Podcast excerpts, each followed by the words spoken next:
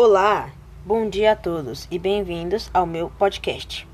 Meu nome é Pedro de Stefano Sônego.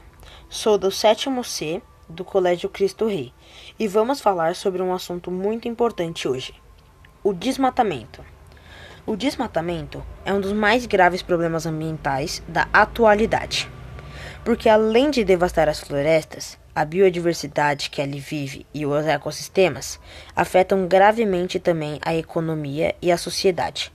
O problema do desmatamento pode causar interferências negativas sobre o clima, os recursos hídricos, os solos e principalmente sobre os seres vivos.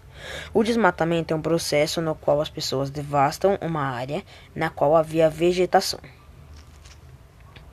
O desmatamento além de retirar vegetação, também afeta os animais que vivem naquela região, pois além de procurarem, é, além de perderem seu habitat, eles têm que procurar outro, onde muitas vezes os levam a estradas onde acabam sendo atropelados e mortos.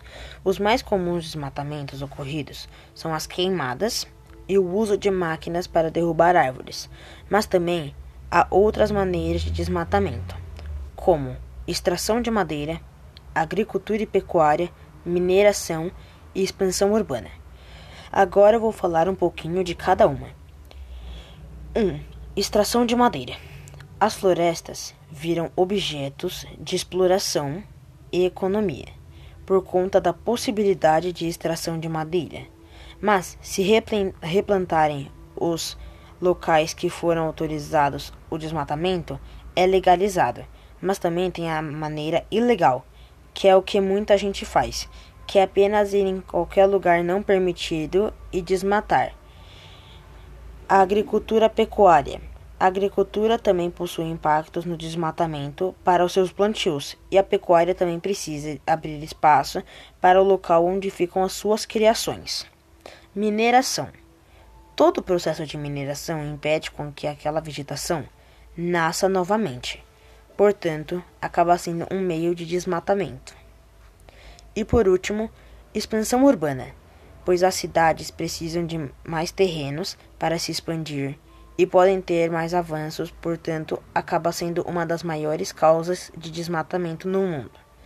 Na minha opinião, o desmatamento é uma prática ilegal de qualquer jeito, a não ser que cada árvore que tire seja replantada duas no seu lugar pois senão a mãe natureza vai estar dando seus frutos e só os humanos vão estar sendo beneficiados. Plantando duas a mais, a natureza também é beneficiada. Bom, eu vou ficando por aqui e até o próximo trabalho.